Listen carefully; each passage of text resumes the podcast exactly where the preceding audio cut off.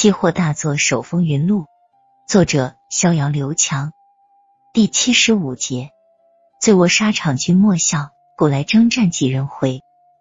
也许是因为太累了，逍遥居然不知道自己是何时睡着的。当他醒来时，发现天空已经大亮了。逍遥赶紧跳下床，他想去看看老师是否已经回心转意了。老师卧室没人。客厅没人，田灵儿房间依旧没人，这下逍遥可真慌了。难道老师不辞而别了？逍遥赶紧朝大门外跑去，但门外依旧空无一人。怎么办？逍遥这下彻底慌神了。他垂头丧气的走回自己的房间，心里却一直想不通，为何老师对自己的态度在一夜之间会发生如此之大的改变？难道真的是天意？回到房间，逍遥像一只泄了气的皮球，瘫坐在椅子上。突然，他发现放在书桌上的股票大作手回忆录上别着一张小纸条，而且似乎是田灵儿的笔记。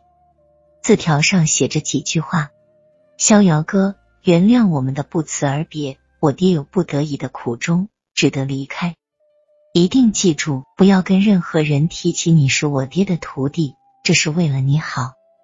天下没有不散的宴席，有缘之人终会相遇，多保重。田灵儿，原来田老师真的是不辞而别了，这究竟是为了什么？究竟有什么不得已的苦衷？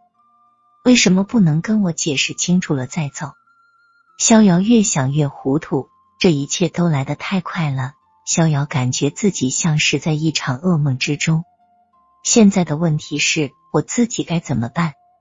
逍遥苦思冥想，突然灵机一动：金顶寺的慧空大师不是来托过梦吗？我何不找大师去问个究竟？对，就这么办。金顶寺是鸡足山的最高峰，是中国知名的佛教圣地。逍遥找到金顶寺，一问才知。慧空大师已于昨日下山去五台山云游去了，归期未知。得，全躲了。逍遥气得直跺脚，但也是无可奈何。真是乘兴而来，败兴而归。逍遥回到田家，坐在客厅的椅子上，捏呆呆开始发愣起来。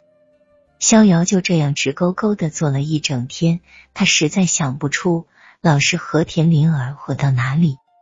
自己在这里死等也不是个事啊！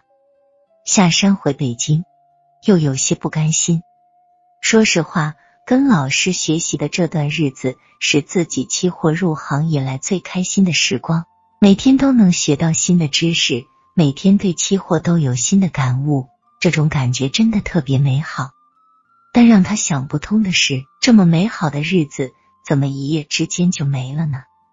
逍遥在田家又整整等了三天，这短短的三天比三年还要难熬。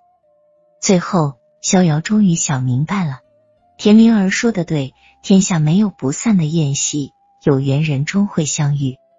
算了，既然在这里也学不到什么了，索性下山回北京吧。逍遥掐指一算，自己离开北京居然已经快一年了，禁锢着学习。自己好像有一个多月没给家里打过电话了。他找出好久不用的手机，充上电，开机，准备给家里打个电话。滴滴，急促的短信提示音，手机上显示了一条短信：“请速给我回电话，有急事。”小龙女，小龙女，他找我有急事。这短信也不知是何时发的了，自己已经有一个多月没开手机了。逍遥赶忙给小龙女拨通了电话。喂，逍遥吗？你怎么才给我回电话？我都快急死了！你要是再不给我回电话，我就准备去大理找你了。电话那头传来小龙女熟悉而又急促的声音：“不好意思，我这一个月都没开手机，有什么急事吗？”逍遥问道。“你赶快回来吧，我这里现在有一个特别好的机会。”有人愿意投资给我成立一家投资公司，还点名要你当这家投资公司的投资总监。这可是你难得的东山再起的好机会，你赶快回来见见这位投资人吧。投资人？谁？我认识吗？逍遥感觉有点奇怪。你不认识他，他可认识你。他让我暂时保密，你回来见见他不就知道了。总之一句话，赶快回来。